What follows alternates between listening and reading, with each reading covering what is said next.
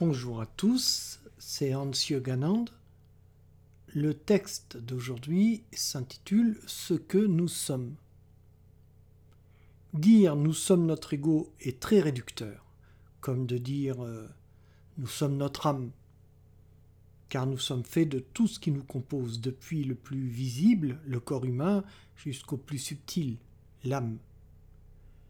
Il n'y a pas que ces deux composantes nous sommes aussi notre mental avec ses connaissances, ses émotions, ses souvenirs. Je ne parlerai pas des corps astrales, éthériques, causales, ou des sept autres corps que de certaines voies ésotériques.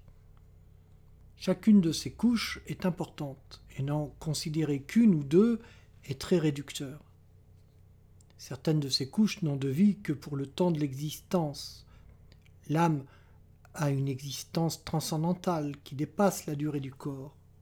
Il est tentant, quand on a une propension à la spiritualité, de s'identifier à cette dernière et de dire Nous sommes l'esprit immortel et tout le reste n'est qu'outil, enveloppe, scaphandre utilitaire pour notre existence.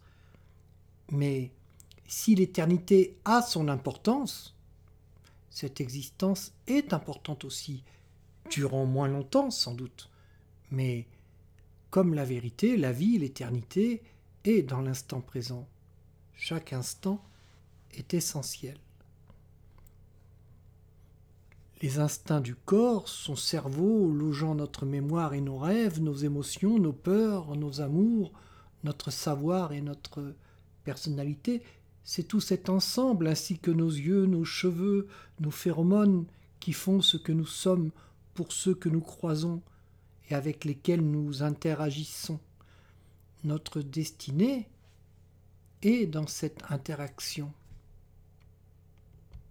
Et pour l'assumer, nous avons besoin de tout ce qui nous constitue.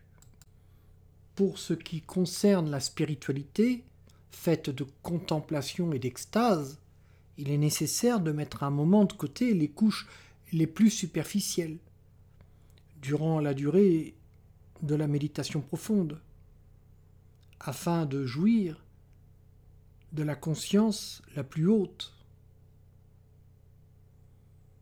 Durant ces moments privilégiés, seule la béatitude compte et le mental, si utile dans la vie habituelle, n'est plus notre ami chaque chose en son temps. Quand on fait du sport, on privilégie le corps physique et le mental. Quand on peint, on privilégie la sensibilité.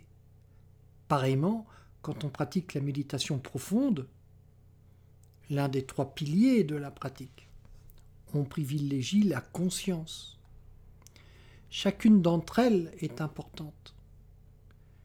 Sur la voie qui est la spiritualité que je vis, pratique nous permet d'aller dans notre entièreté en assumant chaque facette de notre être, des plus périphériques aux plus profondes.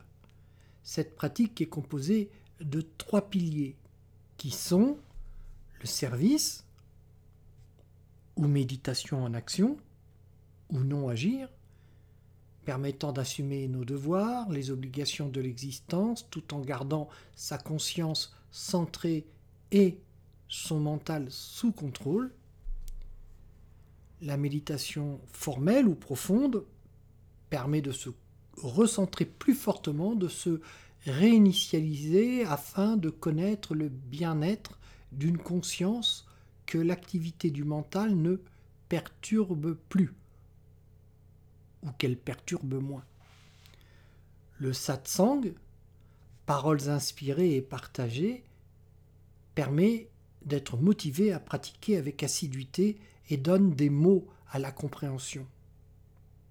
Cette pratique, les trois piliers, cette sadhana n'est possible qu'après avoir reçu la révélation des techniques de méditation.